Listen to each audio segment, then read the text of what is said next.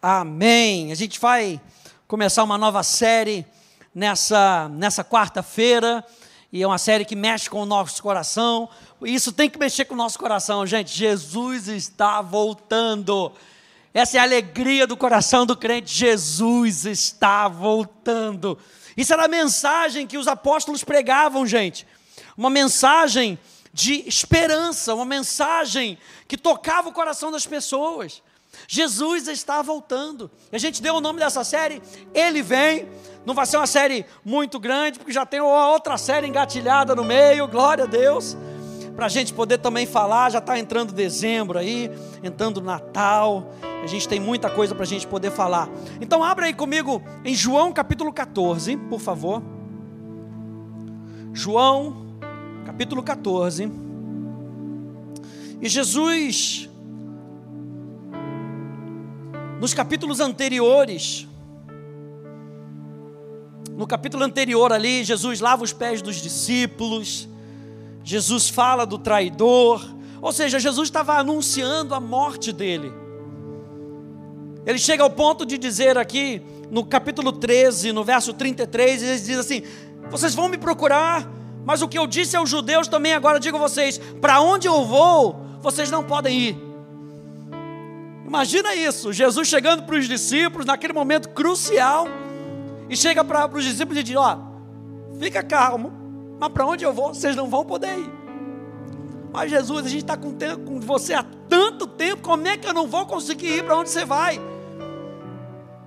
E ele depois ele diz para Pedro ali, ele diz: Você não vai para onde o Senhor vai?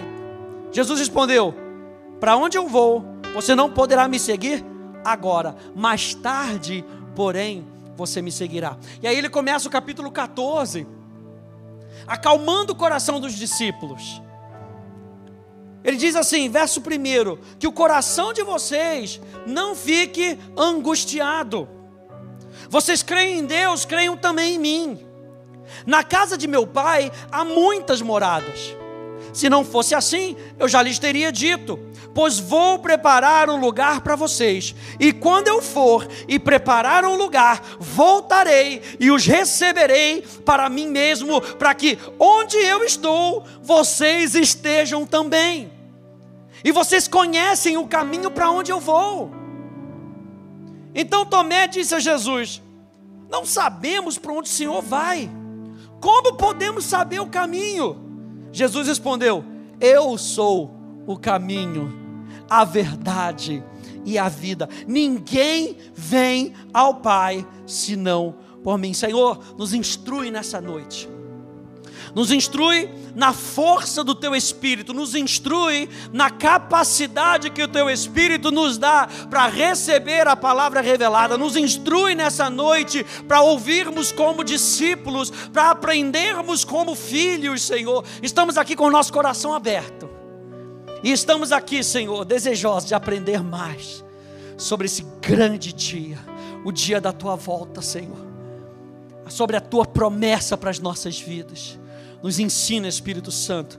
Nós te pedimos no nome maravilhoso de Jesus. Amém. A primeira coisa que Jesus então diz aqui para os discípulos é: não fiquem angustiados. Não fica angustiado, não. A maior esperança que nós temos está baseada na promessa da volta de Jesus. A nossa maior esperança não é o que pode nos acontecer nesse mundo. Não é se a gente pode ganhar na lota, aleluia. Não é essa a nossa maior esperança, não é nem o nosso corpo ser corado.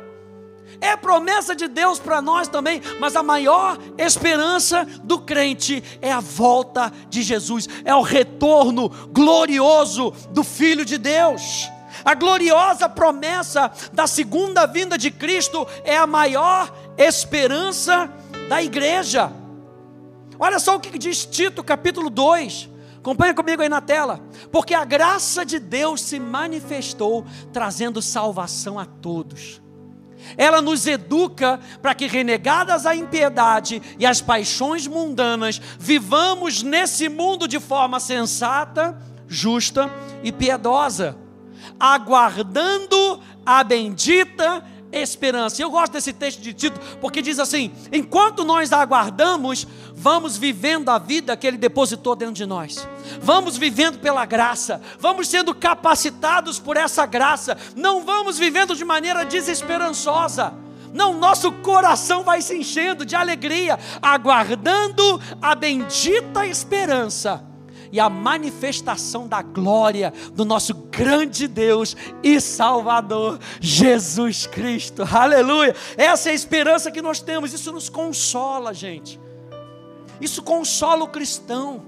A mensagem da volta de Jesus, e era por isso que Jesus começou aqui dizendo para ele: que o coração de vocês não fique angustiado. Existe um dia existe uma promessa, e isso nos consola enquanto passamos por dificuldades. Todo mundo aqui passa por dificuldade.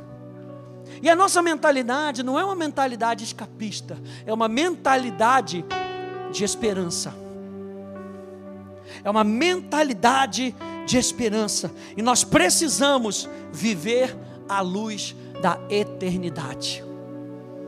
Nós precisamos viver à luz da eternidade. Aliás, amanhã nós temos um Movidas especial que vai ser transmitido aqui de Ribeirão Preto. Se você é mulher, acompanha as lives do Movidas. Amanhã tem Movidas especial aqui direto de Ribeirão Preto. Glória a Deus! E vai ser falado justamente sobre isso. Movidas, era segredo? Não, não. Glória a Deus. Aleluia. Marido às vezes tem dessa, né? Movidas pela eternidade. A gente estava conversando como as coisas vão se casando, movidas pela eternidade. Eu e você temos que viver com luz na eternidade, à vista da eternidade, não nas coisas que são temporais. E a bendita esperança nos leva a olhar para a eternidade. O que nós fazemos hoje aqui vai ter consequências lá na eternidade. A escolha que eu fizer aqui tem consequências lá na eternidade. A gente trata sobre isso no Alfa. Então eu e você precisamos viver à luz da eternidade. Eu sempre gosto de trazer essas, essas indicações. Pastor Hélio tem um e-book que você pode baixar aí, a gente vai deixar no chat, vai deixar no link da descrição do vídeo. Preparado para a eternidade. Um e-book grátis do Pastor Hélio, para que você possa encher o seu coração de esperança. Encher o seu coração com a esperança bendita. Jesus então faz essa gloriosa promessa. Quando seu ministério terreno convergia para o momento mais doloroso e significativo do seu primeiro advento, que era a sua morte da cruz. Tudo estava caminhando para a morte de Jesus para o sacrifício de Jesus no Calvário. A cruz, naquele momento, era apenas parte do plano para a redenção, o início de tudo. A cruz não era o final de tudo, a cruz era o início de uma esperança que se manifestaria na nossa vida. Então, quando Jesus vai para a cruz, ali estava sendo o início. O início. Mas a consumação final está na sua volta. Aleluia. A obra consumada no Calvário seria o ponto de partida para a grande colheita de almas que a gente pode ver nesses últimos tempos.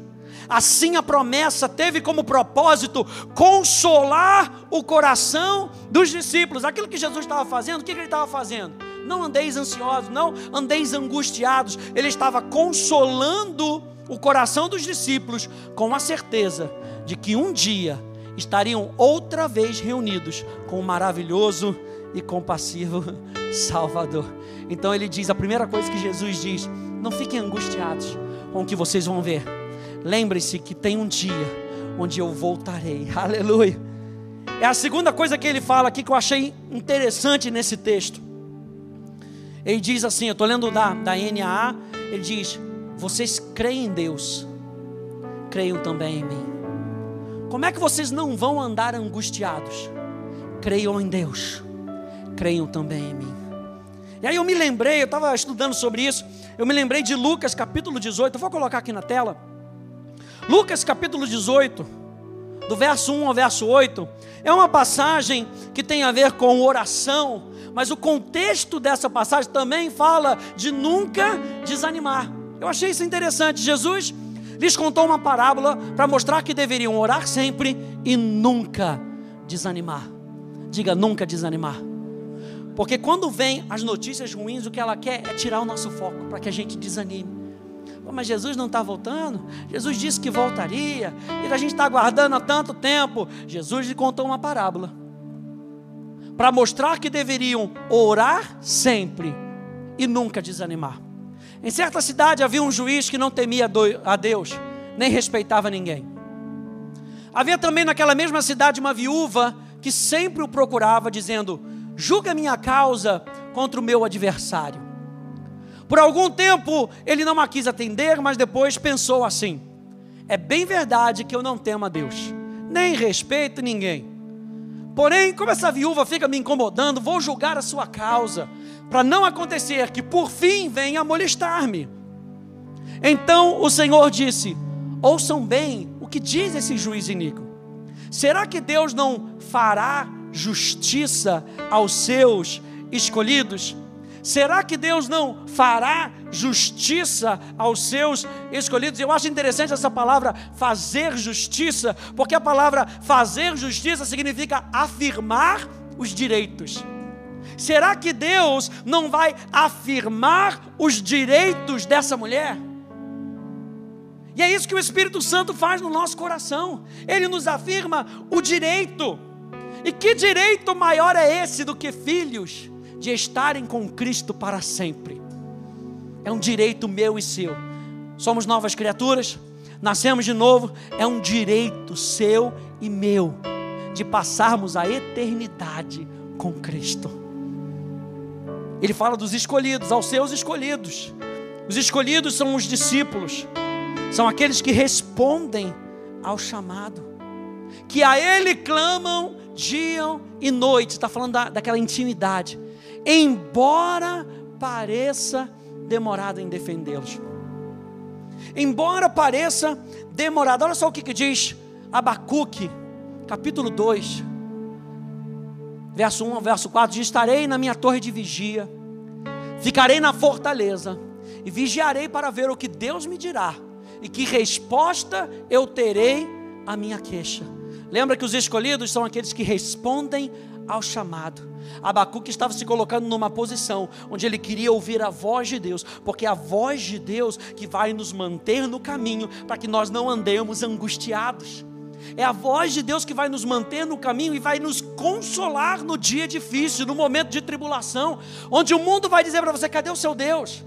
Está demorando, está demorando essa resposta. Não, meu Deus é fiel. Aquele que, come, que fez a promessa é fiel. Aquele que começou a boa obra na minha vida há de completá-la até o dia de Cristo Jesus, até o dia onde Ele vai, ele vai voltar e vai me resgatar. Aleluia! Até o dia da consumação da minha vitória. Eu não vou esmorecer. Jesus está voltando. Eu creio, eu anuncio e eu quero que todo mundo saiba, essa é a esperança do crente. Essa é a nossa esperança. O Senhor me respondeu, aleluia. Ei, você vai buscar e você vai achar. O Senhor respondeu e disse: Escreve a visão, torne-a bem legível sobre as tábuas, para que possa ser lida até por quem passa correndo porque a visão ainda está para se cumprir no tempo determinado. Tem um tempo determinado, gente.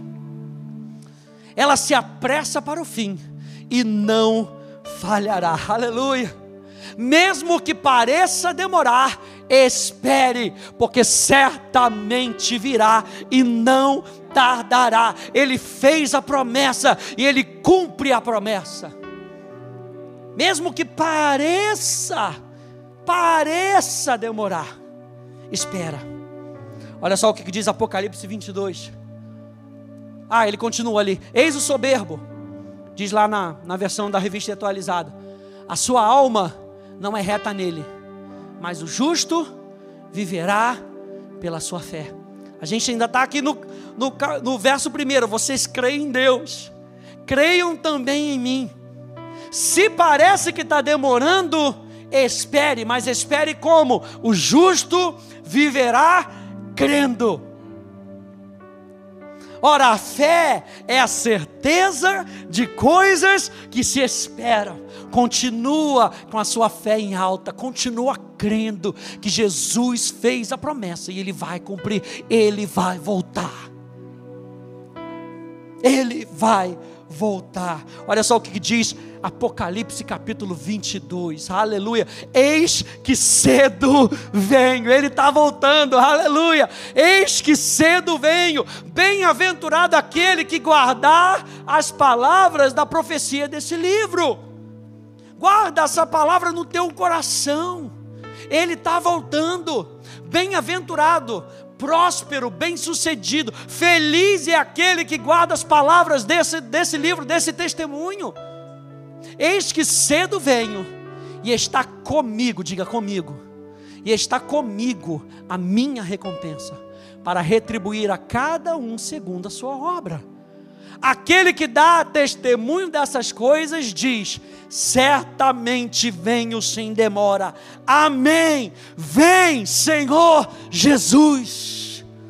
Alguém pode dizer isso comigo? Amém. Diga: Vem, Senhor Jesus. Diga mais uma vez, diga amém. Vem, Senhor Jesus. Nós cremos que Jesus está voltando. Nós cremos. Nós cremos. E quando a gente volta aqui para Lucas capítulo 18, termina, digo a vocês, que depressa lhes fará justiça. Lembra que fará fazer justiça é dar para você o seu direito. E que direito maior do crente do que viver para sempre com Cristo. Depressa lhes fará justiça. Contudo, quando o filho do homem vier, será que ainda encontrará fé sobre a terra? Eu fiz uma série de mensagens há um tempo atrás, e eu coloquei numa playlist, vai estar aí também no chat, e depois na descrição do vídeo, para você ver depois, junto com essa série, chamado Firmes nos Fins dos Tempos. E eu falo da gente estar firme na fé, firme na verdade, firme em Cristo. Sabe, promessas para dias difíceis, são, são seis capítulos, está muito legal e vai edificar também a sua fé. Então você, você ainda está comigo aí, João capítulo 14?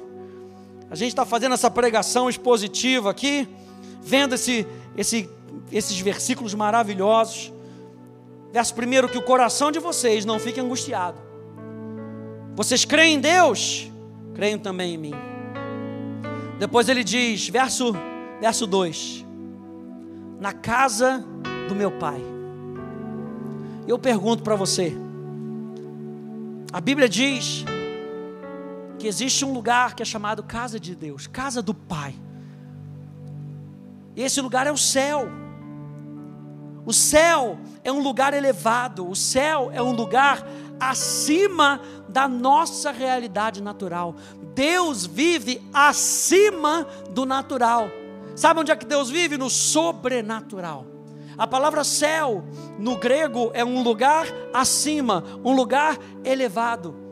E onde é que Deus está? Deus está acima das nossas impossibilidades. Deus está acima das nossas crises. Deus está acima das nossas angústias. Ei, discípulos, não andem angustiados. O vosso Pai que está no céu, lembra Mateus capítulo 6? O vosso Pai que está nos céus, o vosso Pai celeste, sabe que vocês precisam de todas essas coisas, mas busquem em primeiro lugar o seu reino e a sua justiça, e todas as outras coisas vos serão acrescentadas. Então ele diz: Na casa do meu Pai eu acho interessante isso aqui. Ó. O que, que Jesus está dizendo? O lugar de onde eu vim, para onde eu vou e para onde eu estou conduzindo vocês. Para onde? Para o céu. Para o céu. A realidade do céu é a realidade da comunhão eterna do Pai. Por isso que ele diz aqui, ainda no verso 3: E quando eu for preparar o um lugar para vocês, voltarei e os receberei para mim mesmo, para que onde eu estou, vocês também estejam. Aonde? No céu, o lugar de onde eu vim, para onde eu vou e para onde eu estou conduzindo vocês. É a realidade da nossa filiação, gente. Falar sobre a volta de Jesus é falar sobre a consumação da nossa filiação. A consumação do fato de que nós somos filhos de Deus. E uma outra coisa, a realidade do céu é a realidade da festa com o noivo. Então a realidade do céu é a realidade da comunhão eterna com o Pai. E a segunda coisa, a realidade do céu é a realidade da festa com o noivo. Então quando a gente fala da volta de Jesus, para nós que somos cristãos, que estamos em Cristo, é um dia de festa. Como diz o pastor Hélio, o dia do Senhor é um dia terrível. No Antigo Testamento, a expressão dia do Senhor é um dia terrível, mas é um dia terrível para o mundo, porque para nós é um dia de bodas, é um dia de festa, é um dia de celebração, é um dia de casamento, é um dia de consumação. Quando a gente olha e a gente vê essa, essa, essa questão da volta de Jesus, o nosso coração fica pulando. Isso é demais, gente. Eu acho interessante aqui no verso 3 que Jesus diz: E eu os receberei para mim mesmo. É a realidade plena do nosso relacionamento com Jesus. Aleluia. Eu acho interessante que as bodas, as bodas é, é, judaicas, elas passavam por quatro fases. Olha só que interessante. Número um, existia um compromisso. Número dois, existia uma preparação. Número 3, existia a vinda do noivo. E número 4, a festa. E não é isso que está acontecendo com a gente? Existe um compromisso. A primeira coisa que Jesus faz. Por isso que Romanos vai dizer: se nós crermos no nosso coração e confessarmos com os nossos lábios que Jesus Cristo ressuscitou dentre os mortos, então serás salvo. Se você confessar Jesus como Senhor, é o compromisso. É o compromisso da minha vida para com Ele. Quando nós aceitamos o compromisso no nosso coração, aí vem a segunda fase, que é a preparação. A Bíblia diz que o próprio noivo, através do seu espírito, está preparando a noiva. Eu e você estamos sendo preparados para a festa, aleluia. Eu e você estamos sendo preparados de dentro para fora. O que está acontecendo na igreja hoje? Nós estamos sendo preparados. A gente não vem apenas a um culto porque a gente tem que se reunir, a gente não vem apenas a um culto porque a gente tem que servir, porque a gente tem que vir. Nós estamos sendo preparados. Existe uma consciência no coração do crente que eu e você estamos sendo preparados para Ele. Eu receberei vocês para mim mesmo. Aleluia. Que coisa maravilhosa. Que coisa maravilhosa. E se a gente parar de se retorcer mais, vai ficar mais fácil o trabalho para Jesus. Quando eu boto meu chinelo de meia e a minha esposa reclama e fala: Isso não está bonito, aleluia. E eu tento por meia hora convencê-la de que é o meu padrão. Sabe quando você casa, já não é mais, você não vive mais para você mesmo, aleluia. Isso pode entrar como tópico em curso de noivos, aleluia. Você não vive mais para você mesmo, você vive agora para o seu amado, você vive para o outro, não é você que quer ser feliz, o seu objetivo de vida é fazer o outro feliz, aleluia. Nós estamos sendo preparados para Ele, e é por isso que tudo que acontece aqui é só, como é que fala? é, é ele, sabe as eliminatórias do campeonato? Aleluia! Aquela preparação, aquele momento de preparação, onde eu e você iremos nos encontrar com Ele. Aí já é a terceira parte, a vinda do noivo. Primeiro, o compromisso. Segundo, a preparação. Terceiro, a vinda do noivo. E quarto, a festa. Aleluia. Olha só que legal, quando a gente olha para o céu, a gente está falando do céu. Eu coloquei aqui algumas coisas. No céu, não haverá mais contaminação.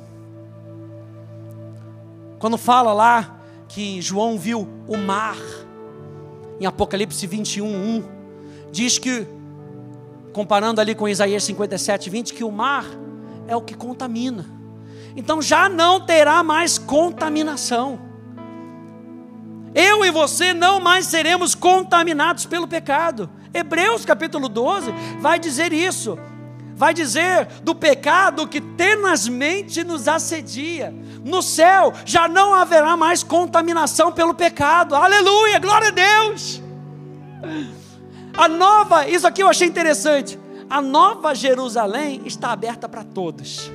Jesus morreu na cruz do Calvário para que todos pudessem ser salvos. Mas preste atenção: a nova Jerusalém está aberta a todos, mas não está aberta a tudo. A Bíblia fala de o pecado não entra na cidade. A Bíblia fala que determinadas condições do homem não entram na cidade. A cidade é murada, a cidade é protegida. O céu, então, não é um lugar de contaminação. No céu não haverá mais dor, que é a consequência do pecado. No céu não haverá mais lágrimas. No céu não haverá mais luto ou morte, porque a morte foi lançada no lago de fogo. Alguém pode dizer aleluia? Essa é a nossa realidade, gente. É para lá que nós estamos indo. E eu sempre digo para as pessoas: você não precisa morrer para experimentar o céu. A Bíblia fala que ele já instalou isso dentro de você. Existe uma uma parcela desse céu dentro de você. A pessoa do Espírito Santo. Sabe, você pode experimentar a dimensão do céu aonde você estiver. É claro que nós estamos ainda vendo em parte, profetizamos em parte, mas quando ele voltar, nós experimentaremos a plenitude daquilo que Ele preparou para mim e para você. Não sei se isso se enche o seu coração de alegria, mas eu vou dizer mais uma vez: Jesus está voltando, Ele voltará e nos, e nos é, receberá para si mesmo. Uma outra coisa que ele diz aqui que eu acho muito legal: ele diz assim, na casa de meu pai, verso 2: há muitas moradas. E ele não está dizendo aqui que você vai chegar no céu e vai ter construções de quatro andares, vai todo mundo morar ali junto, e vai ter mansões enormes. Não é isso que Jesus está falando. Jesus está falando, na casa de meu pai há muitas moradas. O que, que ele está dizendo? Era uma expressão para dizer: tem espaço para todo mundo. Tem espaço para todo mundo que se abrir para gente. Lembra do compromisso? Tem espaço para todo mundo que pega o compromisso e deixa o noivo preparar. Tem espaço, o céu é grande o suficiente. Aleluia. Mansões aqui, na casa de meu pai há muitas moradas, ou em outras versões há muitas mansões. Mansões aqui significa o ato de habitar. Não é uma casa de veraneio. A gente tá para ficar. Aleluia. A gente chega para ficar. Não é um lugar transitório. O céu não é um lugar transitório. O céu é um destino final. Chegamos. Aleluia. Chegamos. Aleluia. Outra coisa que ele fala aqui nesse nesse último ponto aqui que eu quero trazer dessa exposição, ele diz assim: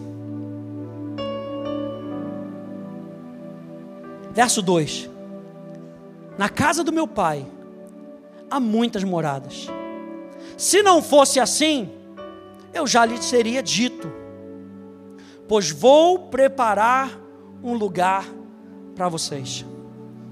E quando ele diz isso, gente, vou preparar um lugar, ele está falando da morte dele ele está falando da ressurreição dele, ele está falando da ascensão que tornaria esse espaço chamado céu disponível para todo aquele que o recebe.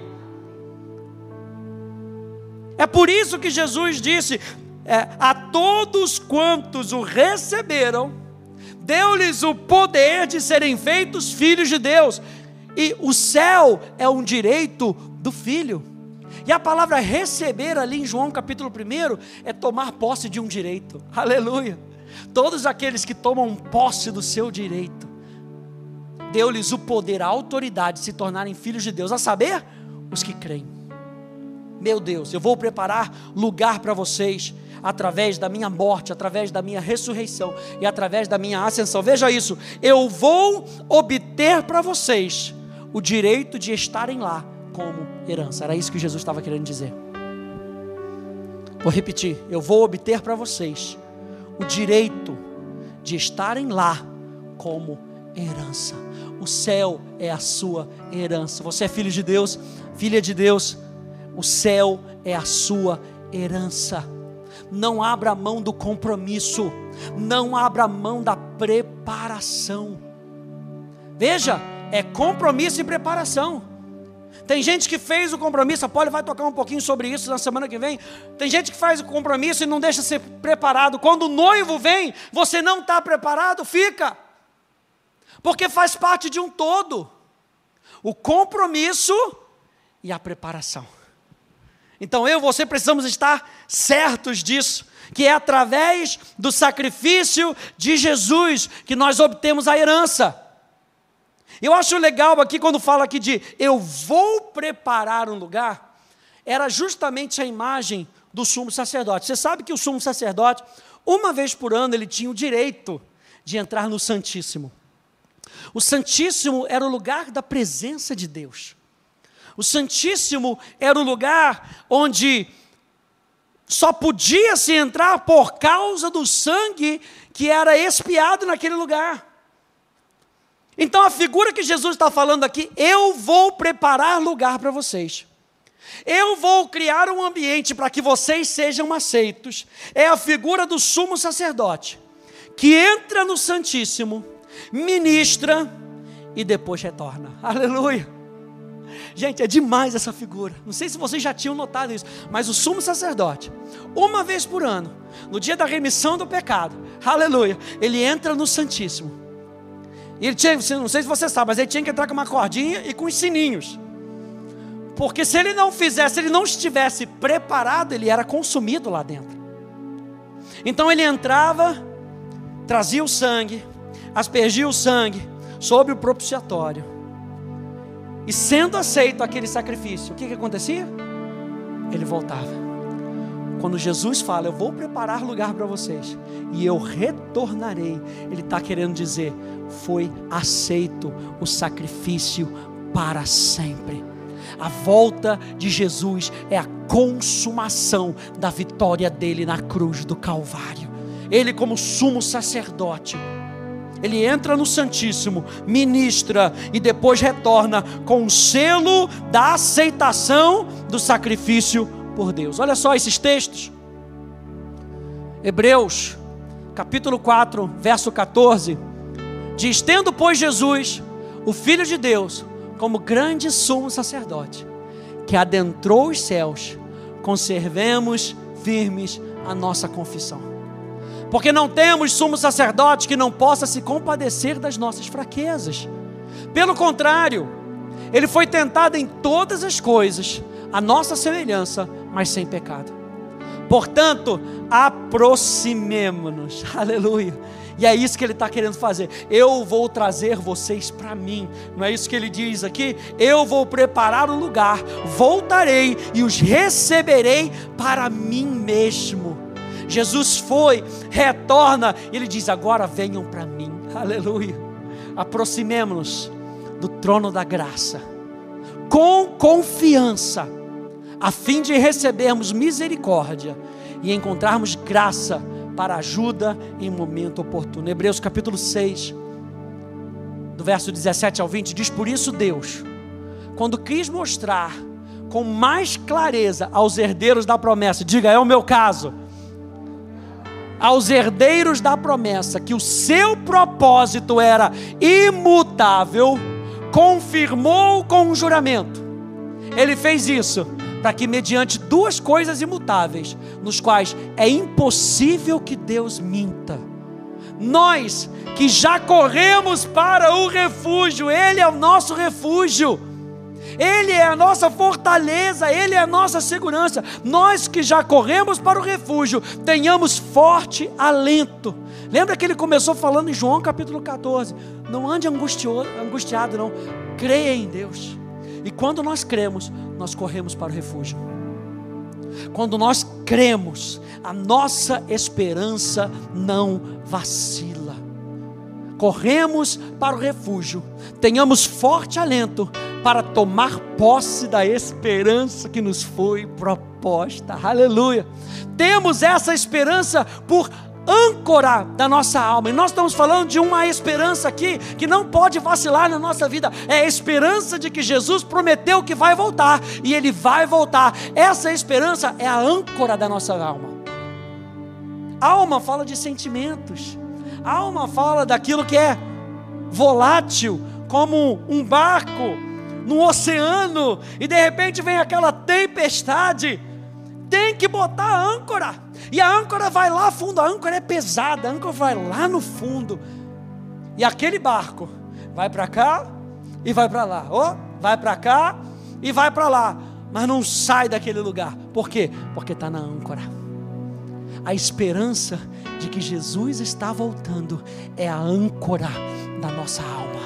Vamos guardar firme a nossa confissão e quando o mundo tentar colocar para você uma ideia diferente, olha a âncora, joga a âncora, joga a âncora do barco Diz: joga a âncora aí, marujo, e deixa jogar a âncora, a âncora vai, deixa ela cair, deixa ela ir até o mais profundo do seu coração, porque é de lá que, prov, que provém as fontes da vida, deixa ela agarrar lá no fundo do seu coração, onde essa promessa está guardada, está solidificada, porque de lá você não vai sair, de lá você não vai se mover. Jesus está voltando, eu creio, essa é a esperança da minha vida, porque Jesus Cristo morreu levou os meus pecados, me deu o direito de ir para o céu, e hoje, como herdeiro, eu tenho uma promessa: eu vou para o céu.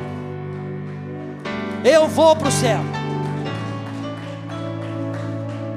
Temos essa esperança por âncora da alma, segura e firme, e que entra no santuário que fica atrás do véu, onde Jesus, como precursor, ele foi na nossa frente como precursor, entrou por nós, tendo se tornado sumo sacerdote para sempre, segundo a ordem de Melquisedeque. Hebreus capítulo 10. De Jesus, porém, tendo oferecido para sempre um único sacrifício pelos pecados, assentou-se à direita de Deus aguardando daí em diante até que os seus inimigos sejam postos por estrado dos seus pés. Portanto, meus irmãos, tendo ousadia para entrar no santuário pelo sangue de Jesus, pelo novo e vivo caminho. Que novo e vivo caminho é esse? A morte e a ressurreição de Jesus, através de uma nova aliança que ele nos abriu por meio do véu, isso é, pela sua carne e tendo um grande sacerdote sobre a casa de Deus, aproximemo-nos com um coração sincero, em plena certeza de fé, tendo o coração purificado de má consciência e o corpo lavado com água pura, guardemos firme a confissão da esperança, sem vacilar, pois quem fez a promessa é fiel. Aleluia! Glória a Deus! Cuidemos também, olha só, cuidemos também de nos animar. O que, que a gente está fazendo aqui? A gente está se animando aí, gente. É época de festa, já está vindo, a, a festa está quase aí, está na esquina, aleluia. Jesus está voltando, está mais perto do que a gente imagina. Vamos nos animar. Cuidemos de nos animar uns aos outros no amor e na prática de boas obras. Não deixemos de nos congregar como é costume de alguns. Pelo contrário, façamos admoestações, ainda mais agora que vocês veem que o dia se aproxima, que Jesus está voltando. Aleluia. Eu quero terminar com essa essa exposição aqui de um homem chamado McLaren, chama Exposição de McLaren, e diz assim: sobre esse texto de João capítulo 14. Diz: Enquanto outros estão oprimidos pelas tristezas do tempo presente, não acontece com vocês. Os discípulos de Cristo, mais do que outros, devem manter a mente tranquila quando tudo mais está inquieto. Aqui está o remédio contra esse problema mental. Acredite. Acredite. Aleluia. Qual é o remédio que nós precisamos? Acredite. Qual é o remédio que esse mundo precisa? Eles precisam crer que Jesus Cristo morreu por eles, para que eles também pudessem ter direito à consumação da vitória no céu. Qual é o remédio? Acredite. Crendo em Cristo como mediador entre Deus e o homem, ganhamos conforto. Cristo será o consumador daquilo de que é o autor ou iniciante. Se Ele preparou lugar para nós, Ele nos preparará para isso. Aleluia. Atrás do véu está um Cristo operante, que nos céus está preparando um lugar para todos que o amam. Aleluia. Essa é a nossa esperança, gente. É a esperança de que Ele voltará que o coração de vocês não fique angustiado. Vocês creem em Deus, creiam também em mim. Na casa de meu pai há muitas moradas, tem espaço para todo mundo. Se não fosse assim, eu já lhes teria dito, pois vou preparar um lugar para vocês. Aleluia. E quando eu for e preparar um lugar, voltarei e os receberei para mim mesmo, para que onde eu estou, vocês estejam também. Aleluia. Fique de pé comigo, por favor. Aleluia.